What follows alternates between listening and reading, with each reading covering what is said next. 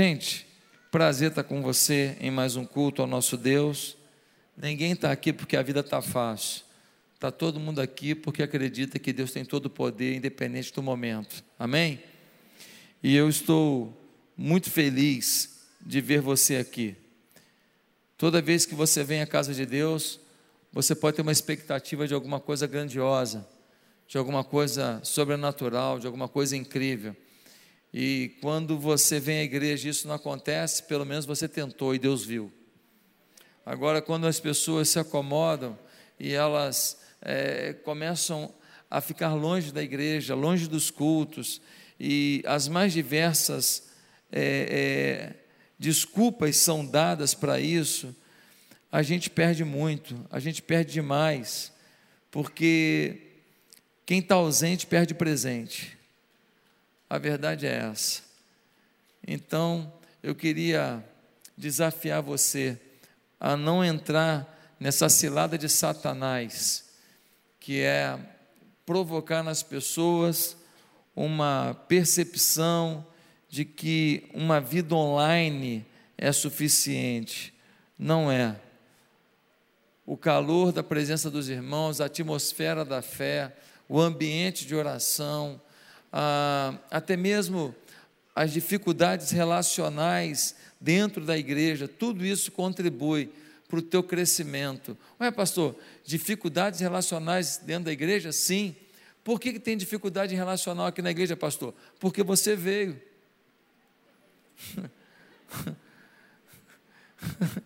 Quando você vem, vem defeito. Quando eu venho, vem defeito. A gente se encontra da defeito geral. Entendeu? É assim que funciona. Então ninguém pode ter expectativa de que vai vir para a igreja para um lugar que só tem anjo voando. Né? Se você quiser um reparo na sua, na sua asa de anjo, nós temos uma central de manutenção de asa. Gente, não é assim, né?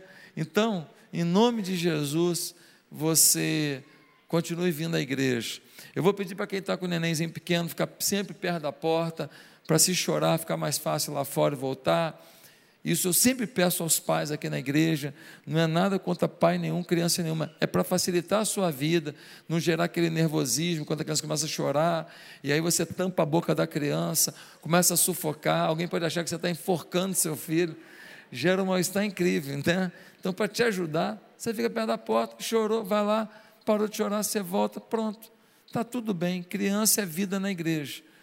Mas criança, criança chorando gera, às vezes, um pouco de agonia para a criança, para o pai, para quem está ao redor. Então, é só para isso que a gente pede, para ficar sempre perto de uma porta. Daqui a pouco eles vão crescer e vão estar tá amando a igreja, amando a igreja, porque eles foram criados dentro da igreja, e aqui vai ser a casa deles. Eles vão correr aqui, brincar de pique, eles vão jogar bola. O que botar para fazer aqui, eles vão fazer, a casa deles. É isso que eu quero que você entenda para gerar uma casa para ele, você precisa trazê-lo à igreja, mas precisa saber conduzir isso de maneira inteligente, para você mesmo ter paz e tranquilidade.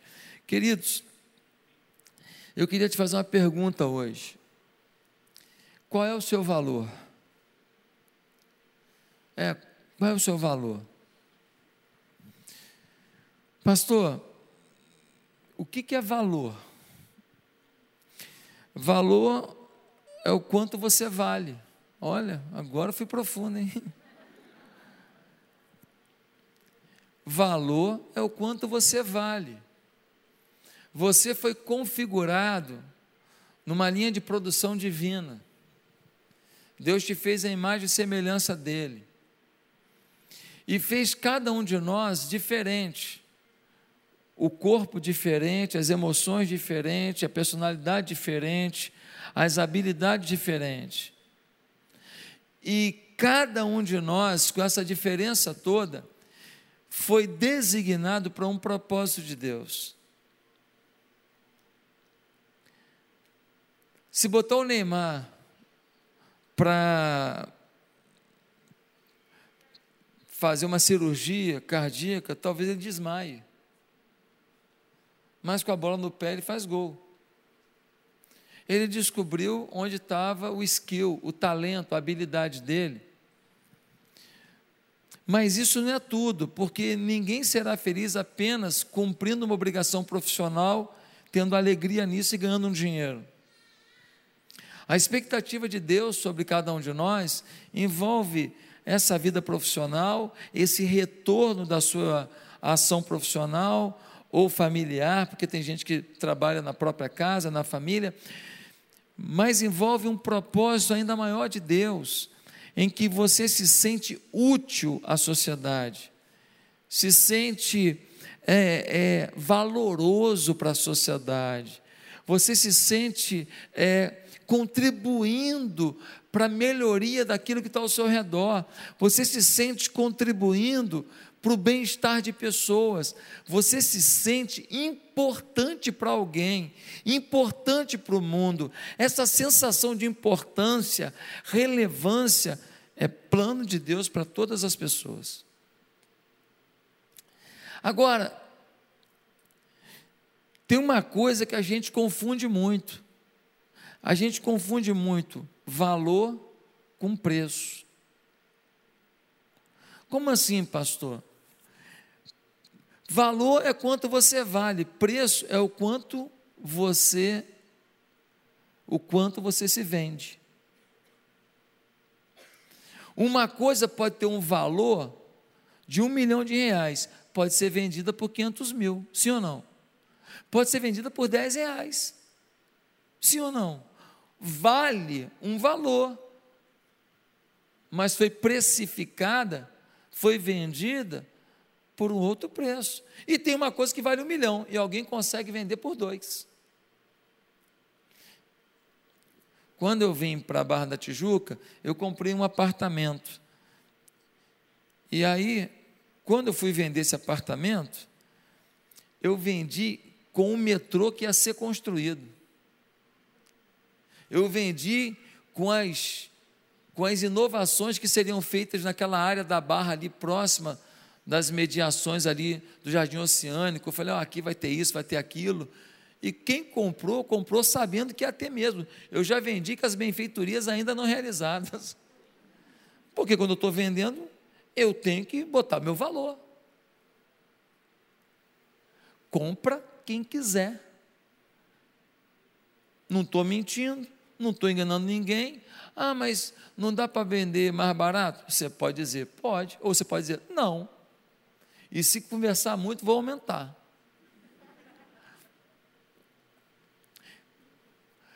A pergunta de hoje é: qual é o seu valor?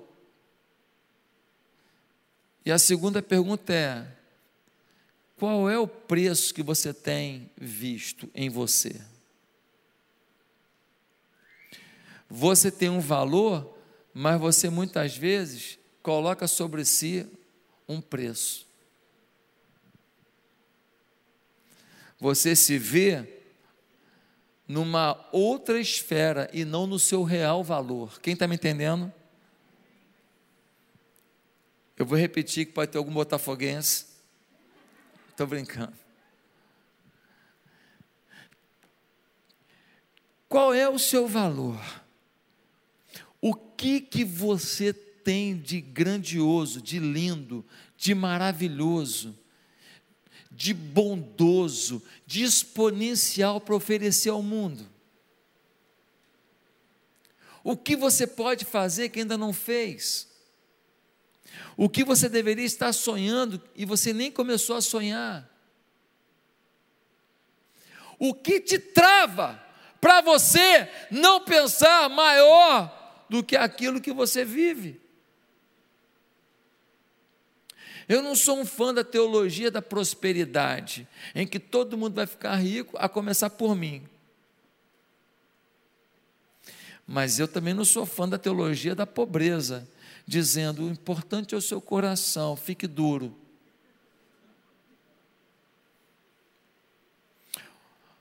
Eu só quero que Deus cumpra na minha vida e na sua propósito que Ele tem dentro do valor que Ele te deu. Se você tem um valor, viva no valor que você tem e não no preço que te deram.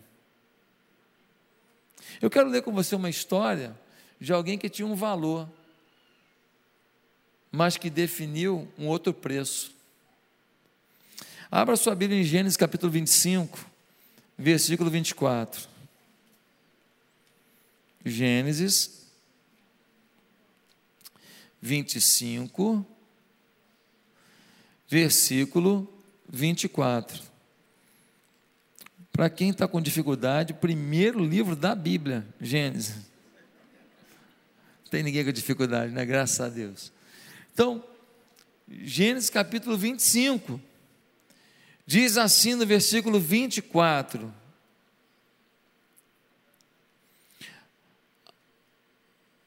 Ao chegar a época de dar à luz, confirmou-se que havia gêmeos em seu ventre. O primeiro a sair era ruivo, e todo o seu corpo era como um manto de pelos. Por isso lhe deram o nome de Esaú. Depois saiu seu irmão, e com a mão agarrada no calcanhar de Esaú, pelo que lhe deram o nome de Jacó. Tinha Isaac 60 anos de idade quando Rebeca os deu à luz. Os meninos cresceram, Esaú tornou-se um caçador habilidoso e vivia percorrendo os campos, ao passo que Jacó cuidava do rebanho e vivia nas tendas. Isaac preferia Esaú, porque gostava de comer das suas caças. Rebeca preferia Jacó. Já tem um problema aqui, né? Já tem uma família que um é o querido do pai, outro é o querido da mãe, dois irmãos gêmeos. Certa vez, quando Jacó preparava um ensopado, Esaú chegou faminto, voltando do campo, e pediu-lhe: Deu-me um pouco desse ensopado vermelho aí. Estou faminto. Por isso também foi chamado Edom. Respondeu-lhe Jacó: Venda-me primeiro o seu direito de filho mais velho. Disse Esaú: Estou quase morrendo. De que me vale esse direito? Jacó, porém, insistiu: Jure primeiro. Ele fez um juramento, vendendo o seu direito de filho mais velho a Jacó. Então Jacó serviu a Esaú pão com ensopado de lentilhas. Ele comeu e bebeu, levantou-se e foi. Assim Esaú desprezou o seu direito de filho mais velho. Essa é uma história de dois irmãos gêmeos. Esaú, o mais velho, foi o primeiro a sair do ventre de sua mãe. O outro, Jacó, quando saiu, saiu agarrado no calcanhar do Esaú. Os dois cresceram. O Esaú era o filho mais velho, ou primogênito. Como filho mais velho e primogênito, ele tinha alguns direitos a mais. O que, pastor? Primeiro, ele tinha a autoridade oficial do pai. Quando o pai morresse, para a sociedade, o líder do clã seria o filho mais velho. Isso socialmente valia muito. Isso socialmente significava ser convocado para as decisões, significava ser convocado para as festividades, significava participar do processo decisório daquela região. Ele era muito relevante para a sua sociedade quando ele era o líder de um clã. Segunda, o segundo direito que ele tinha é que ele tinha porção dobrada da herança do pai. Então, se um ia ganhar 100 mil, ele ia ganhar 200 mil. Isso vale demais, não vale não? Vale demais. Você pega e dá para um o dobro da herança do outro. E além disso, ele tinha agora, assim que o pai morresse, também a responsabilidade espiritual pelo clã. Ele passa a ser o mentor espiritual, o patriarca de toda a sua geração, de toda a sua família, até que ele morresse e um filho dele também assumisse essa posição. Ou seja, quando você era o filho mais velho, você tinha uma bênção social, uma liderança cidadã, você tinha uma bênção financeira, porção dobrada da herança, e você tinha uma bênção espiritual, uma liderança espiritual sobre a sua família. Três bênçãos na primogenitura. E o Jacó, que era o preferido da mamãe, ele falou: Poxa, perdi essa bocada por causa de um minuto. Entre Esaú e eu, um minuto, e o cara levou isso tudo. A mãe do Jacó também não estava gostando dessa situação. O que, que aconteceu? O que aconteceu é que um dia o, o, o, o, o Esaú, ele saiu lá para as caçadas dele, ele chega em casa exausto. O Jacó, que ficava mais com a mamãe, aprendeu a cozinhar. E fez um ensopado de lentilhas maravilhoso, com carne. Um cheiro tomou as narinas de Esaú. O Esaú falou assim: pô, me dá um pouco dessa sopa de lentilha aí, gostosa, esse guisado maravilhoso aí. O Jacó, com a mãe, que conversavam muito sobre primogenitura, o fato dele ser o segundo, no seu preferido do pai, ele vira para o irmão e fala assim: Ei, não vou te dar nada não. Se você quiser, eu te vendo pela tua condição de filho mais velho. Uma coisa louca, um papo doido. Como é que alguém pode propor de comprar o direito de primogenitura com um prato de comida? Não parece absurdo? Pô, no mundo tem muita coisa absurda. Quanta gente que joga fora uma família por causa de uma noite com uma vagabunda?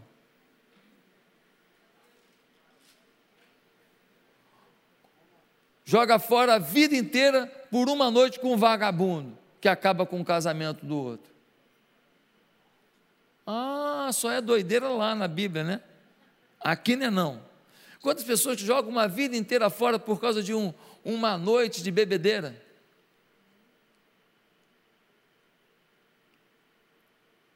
Quantas pessoas que jogam uma amizade fora por causa de uma fofoca, sem nenhuma base, que você não foi lá ferir se é verdade ou mentira? Quantas pessoas que julgam uma liderança da igreja por causa de um, uma pessoa rebelde que não tem amizade nenhuma nem na família dele e que sai da igreja falando mal de alguém, falando mal de um líder, e alguém embarca nisso? Sim ou não? Gente, tem muita proposta doente que é aceita pela gente. E isso aconteceu aqui. Ele falou: de que adianta eu ter primogenitura com a fome que eu estou? Estou morrendo de fome. Aí o Jacó falou assim: então faz um juramento. Eu juro que a minha primogenitura é sua a partir de hoje, recebendo esse prato de lentilha. Esaú talvez tenha feito sem valorizar muito aquilo. Jacó falou: a boca disse, agora eu vou tomar posse disso. Lá na frente, o Jacó se une com a mãe, engana o pai Isaac, e então Isaac, ao invés de abençoar Esaú com a primogenitura, vai abençoar o Jacó. E o Jacó, que comprou a primogenitura do Esaú, lá na frente ele engana o Esaú, recebe a bênção do pai e vai viver a primogenitura. Isso deu um problema danado. O Esaú queria matar o Jacó, o Jacó teve que fugir. Um problema tremendo que começou nessa conversa fiada que aconteceu no texto que a gente acabou de ler. Qual foi o problema aqui? O problema aqui é que Esaú ele tinha um valor. Mas um belo dia, ele definiu um péssimo e precário preço para si mesmo. Houve um dia em que ele se vendeu por pouco. Houve um dia que ele se entregou por um prato de lentilha.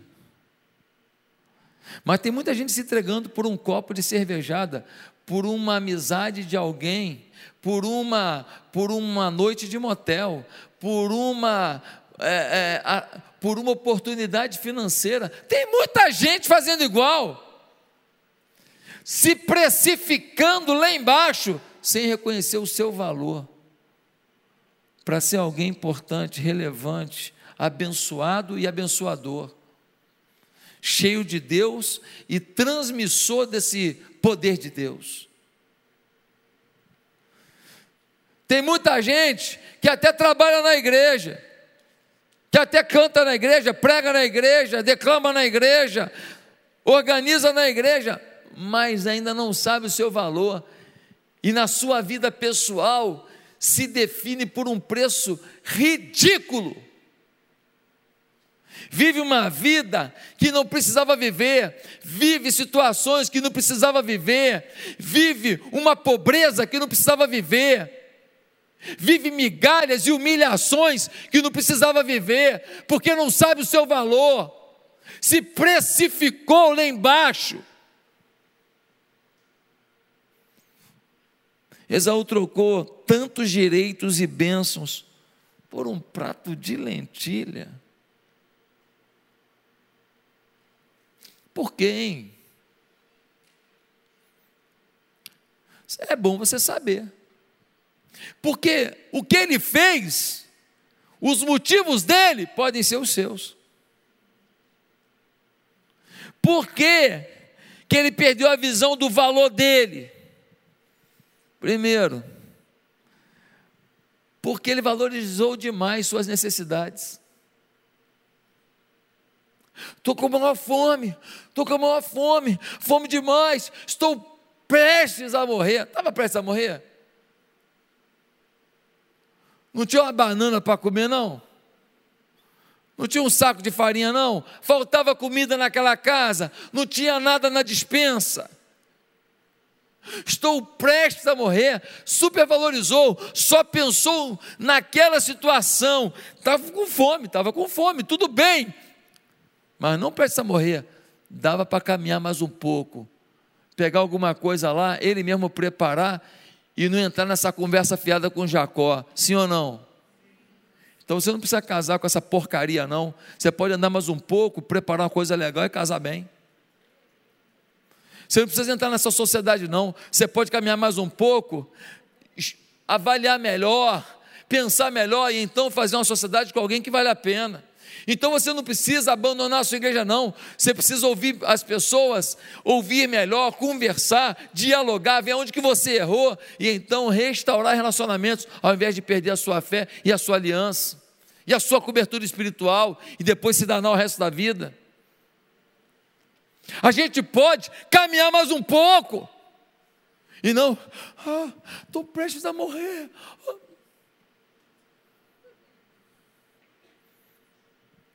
Você já viu gente que fala assim: se eu não casar até o ano que vem, vou ter um filho. Caramba, meu irmão. Não, pastor, porque eu estou tô, tô passando a idade. Se eu não casar até o ano que vem, vou ter um filho. Então quer dizer então que você botou uma meta de ter um filho. Não tem um pai para o filho, mas para ter o filho você vai ter o filho sem pai e o filho que se vire sem pai porque tem a mãe cabeçuda. Já viu uns planos que ele só tem o fim, não tem meio nenhum, não tem base nenhuma. E esse fim sem base vai ser um fim que você não sabia qual seria de verdade. Quem está me entendendo fala, é comigo.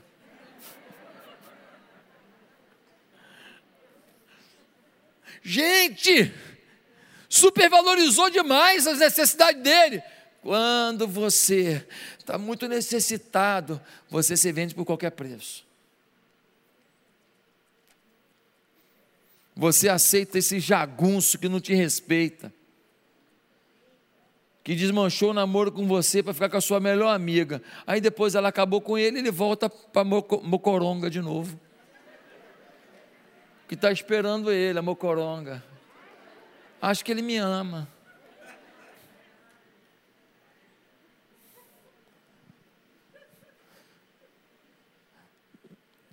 Quantas vezes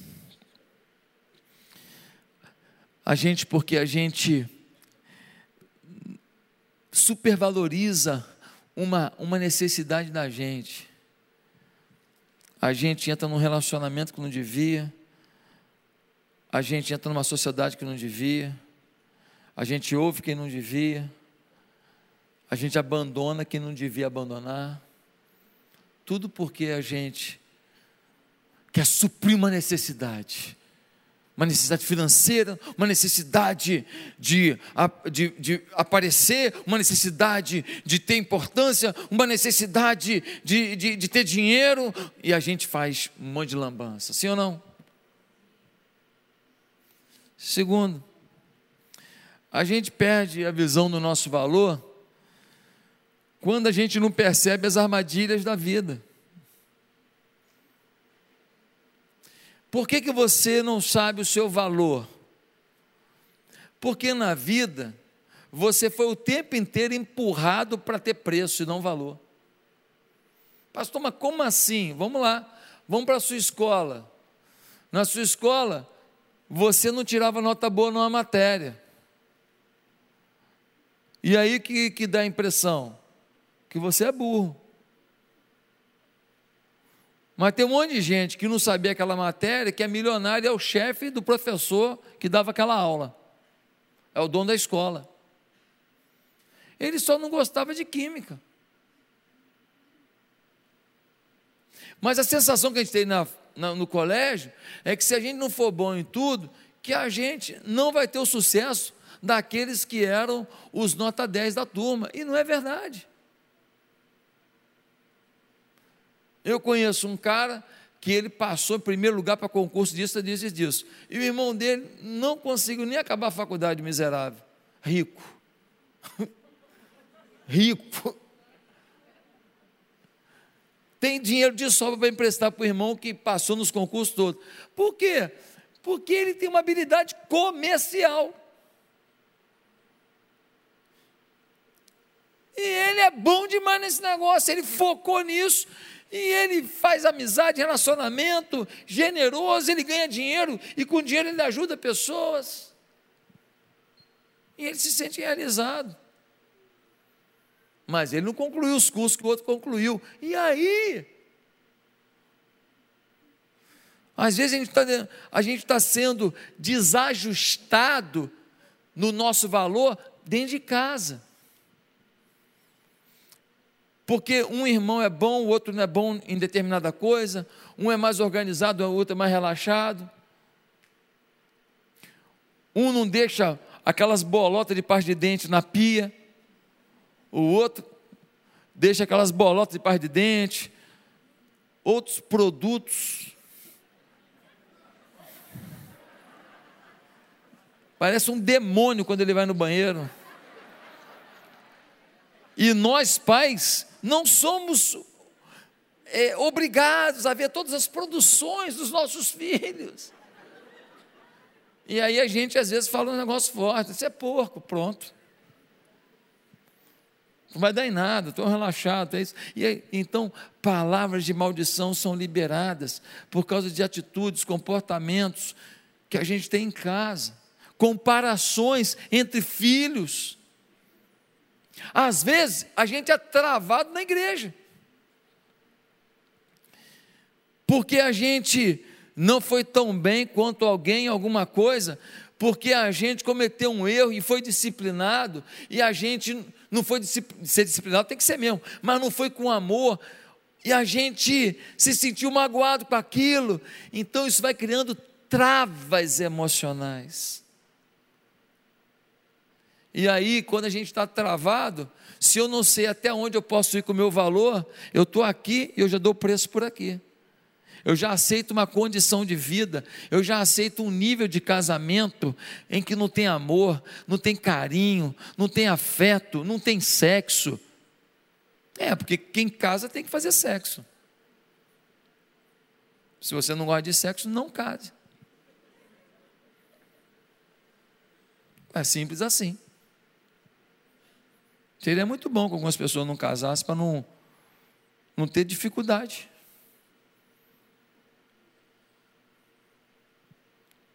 Casamento é uma aliança, envolve tudo: carinho, atenção. Mas também não adianta o outro só quer sexo, mas não quer dar carinho. Tem um conjunto aí, né? Não quer dar atenção. Tem um conjunto. Ao mesmo tempo, se ele é seu namorado, ele não tem que ter sexo. Se ele está te pedindo sexo, ele está te pedindo desrespeito. É o que a Bíblia diz. Se você quiser uma mensagem diferente, tem um monte de lugar por aí que pode pregar uma mensagem diferente. Mas se você quiser a mensagem da Bíblia, eu te aconselho a ficar aí.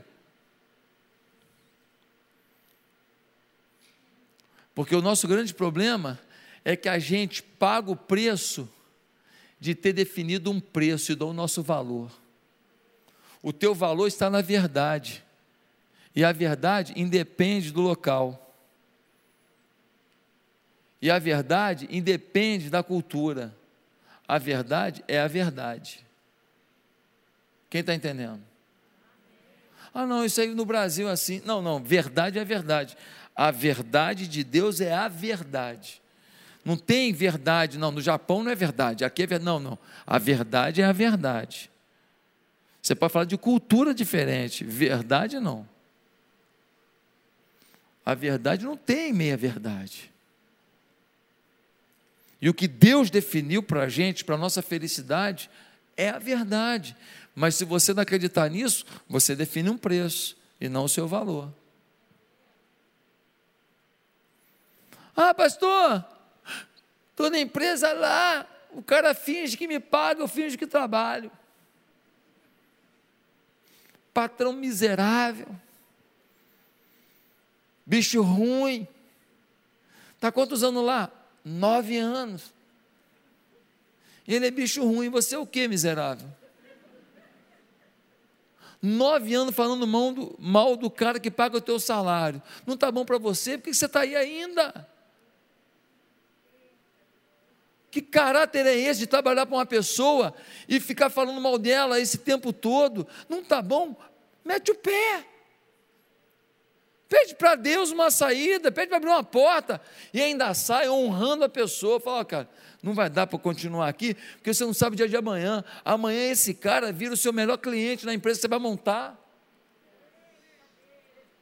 Amanhã a empresa dele fale, está fraca, e ele te liga e fala: Cara, você tem potencial para tocar isso aqui. Você quer ficar com a empresa para você? Ele te dá a melhor oportunidade da sua vida. Você nunca sabe o dia de amanhã, não fecha a porta. Quantos jogadores que saíram de alguns clubes xingando o clube? Amanhã, o técnico desse clube, o dirigente desse clube está no outro clube. Para lá você não vai. Porta fechada. O mundo dá muita volta.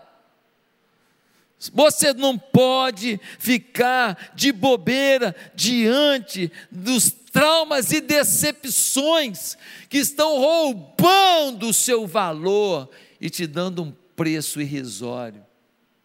Você é especial. Deus ama você. Você é a menina dos olhos de Deus. Deus sabe quantos fios de cabelo tem na sua cabeça. Alguns é até fácil saber. Deus te conhece você tem valor. Ah, mas eu já estou com 50 anos, 60 anos, 70 anos, e eu não, não descobri meu valor. Eu vivi uma vida limitante, uma vida miserável. Nunca é tarde para sonhar. Você tem 70 anos, viva os próximos 10, 10 de uma maneira que dignifique os 70 que você desperdiçou. E que, queria te dar uma boa notícia: você não desperdiçou 70, não. Com certeza, muita coisa boa você deixou. Terceiro lugar, por que, que a gente perde a visão do nosso valor? Porque nós somos online, imediatistas. Nós queremos definir as coisas da nossa vida muito rápido alguém nos faz uma proposta, a gente nem ora mais, a gente não sabe o que é orar para decidir. As pessoas não oram para começar um namoro, não oram para começar uma sociedade, não oram para montar um negócio, não oram para começar um ministério, não oram para abrir uma célula, não oram para ajudar no ministério da igreja, não oram para visitar alguém, não oram para dar um conselho para alguém, não oram para ajudar uma família que está desamparada, não oram para pegar o dinheiro e separar um pedaço e falar como que eu posso ser generoso na vida de alguém, não ora para ser exemplo, não ora, não ora, não ora, não pede a Deus uma direção. Então a vida deles é feita na percepção imediatista, é feita na percepção do momento, é isso que eu estou achando, eu faço. Quando o Jacó falou, quiser eu compro a tua primogenitura, põe ele falando na hora, vai para o quinto dos infernos, Jacó. Que conversa é essa, rapaz? Tá maluco? Que papo é esse? Eu fico sem comer aqui mais duas horas, rapaz. Mas a minha primogenitura é ruim que eu vou abrir mão disso. Você está doido, Jacó? Fala nisso de novo que eu te dou um couro, rapaz. Está maluco, rapaz? Você é meu irmão, você quer me passar para trás? Você quer me enganar? Você é doido, cara. Eu morro, mas não jogo fora o que Deus me deu. Eu tenho valor, Jacó. Tem preço não, tem valor. Tomar banho, rapaz. Você é doido. Jacó ia falar o quê? Pois é, foi mal, tá bom, tá bom, tá legal. Mas não vou te dar comida. Pega essa comida, come todinha sozinho. Tomara que te dê uma dor de barriga, miserável. Eu vou lá, eu vou lá.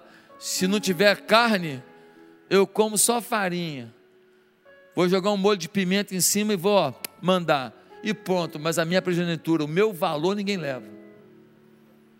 Amém?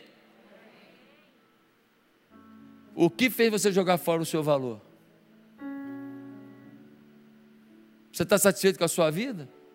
Está tudo bem? Eu não estou falando de não ter problema, eu tenho problema. A minha mulher está nesse momento no hospital. Antes que alguém pense que é a coisa mais grave, é que ela está passando mal, está vomitando. Tá? Então, está sendo medicada, daqui eu vou para o hospital. Tem problema também. Hoje, fui tomar banho, quando fui fechar o box, o box, pá! Estourou. Bateu aqui, ó. Eu tô com, tô de mão comprida porque tá com uns cortes aqui. Eu botei band-aid. Arrancou uns bifezinhos aqui do lado. Ficou cheio de vidro no chão. Tive que botar uma toalha no chão para pisar, para poder sair dali. Comecei a estancar o sangue com a toalha de rosto. Você está a um centímetro do perigo, você está a um segundo do perigo todo dia, toda hora, e você não quer depender de Deus e saber o seu valor, para viver no seu valor a cada momento, você é doido. Você vai rejeitar o valor que Deus te deu, você vai desacreditar de quem é o teu Deus.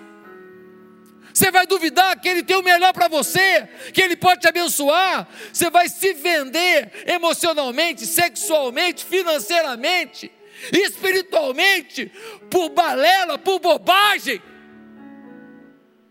Você tem valor. Não defina para você um preço, porque o preço geralmente é preço ridículo, irrisório e fora daquilo que Deus determinou para você. Mas tem um último motivo pelo qual a gente não percebe o nosso valor. Sabe qual é? É porque a gente não percebe o valor que a gente tem para Deus. Você não sabe o seu valor porque você não sabe perceber a valorização, a avaliação dos olhos de Deus sobre você. Quem determina o teu valor foi quem te chamou de burro. Quem determina o teu valor foi quem disse que você não vai dar em nada. Quem determina o teu valor, quem falou que você até tem dinheiro, mas você é sem vergonha. Quem determina o teu valor é quem fala para você que você é pão duro. Quem determina o teu valor, quem te chamou de egoísta. Quem determina o teu valor foi quem fechou a porta para você. Quem determina o teu valor foi o sócio que te passou a perna ou que você faliu junto com ele. Quem determina o teu valor é a ex-mulher que tem mágoa com você porque você falou realmente. Então você começa a pegar seus traumas, seus erros do passado que a gente tem, suas frustrações, suas manias. E você começa a pegar esse negócio todo e faz disso o sistema de avaliação do meu valor. Foi Deus que deu para Esaú a primogenitura, a condição de filho mais velho. Liderança social, dupla herança e liderança espiritual. Três bênçãos, porque Deus olhou para Esaú e falou: ele tem valor. Mas quando Deus vê o seu valor e você não vê, Deus respeita o preço que você define para si mesmo. Qual é o preço que você tem dado para a sua vida? Qual é o preço que você tem dado para a sua espiritualidade? Qual o preço que você tem dado para a sua satisfação financeira? Qual o preço que você tem dado para o seu engajamento na igreja, para servir na igreja, para fazer as coisas acontecerem e o nome de Jesus ir mais longe? Qual é o preço? É um preço barato, ridículo? Qualquer um paga, ou você percebe o seu valor para começar hoje um novo projeto de vida, um novo sonho, para montar empresa que você nunca teve coragem, para escrever o poema que você nunca pensou, para cantar a canção que você nunca imaginou, para poder ajudar alguém que você nunca conheceu, para mudar a história de uma sociedade que você sequer viveu. Deus pode te levar para onde quiser, na hora que quiser, para mudar tudo. O vento sopra, ninguém sabe de onde vem, para onde vai. Assim é o Espírito de Deus ele sopra sobre a sua vida e te leva para uma nova direção, um novo projeto, um novo sonho. A única coisa que a gente sabe é que se o vento é do Espírito, a vitória está à sua espera. Curve a sua cabeça nesse momento. Eu quero perguntar: quantos aqui, nesse momento, gostariam de pedir perdão a Deus pelo preço que definiram para suas vidas? Quantos aqui nesse momento querem resgatar o valor que tem para Deus? Querem pedir perdão dos seus pecados? Querem pedir perdão de terem se nivelado pelas ciladas da vida, pelos erros da vida, pelos julgamentos da vida e não pela visão de Deus para a sua vida. A tua dor vai ser o trampolim para o teu valor. A tua dor vai ser o trampolim para a tua melhor fase. A tua dor vai ser a coragem para você fazer o que você nunca teve coragem de fazer. A tua dificuldade, o teu trauma, vai ser o teu melhor testemunho de ressignificação de vida, de reorganização de vida, de realinhamento de propósito de vida na dependência de Deus dessa vez. Quer começar uma nova história com Jesus? Quer se entregar para Ele de verdade? Aonde você está? Repita comigo essa oração. Você em casa aí no online, faça essa oração comigo também. Diga assim: Santo Deus,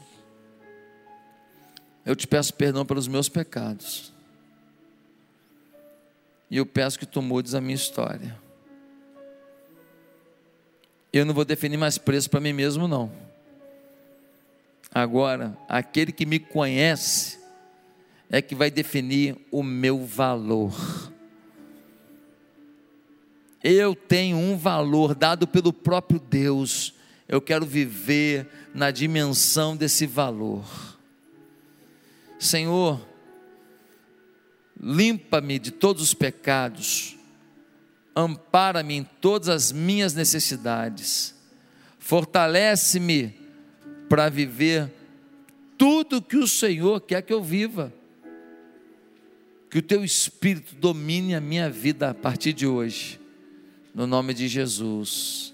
Amém.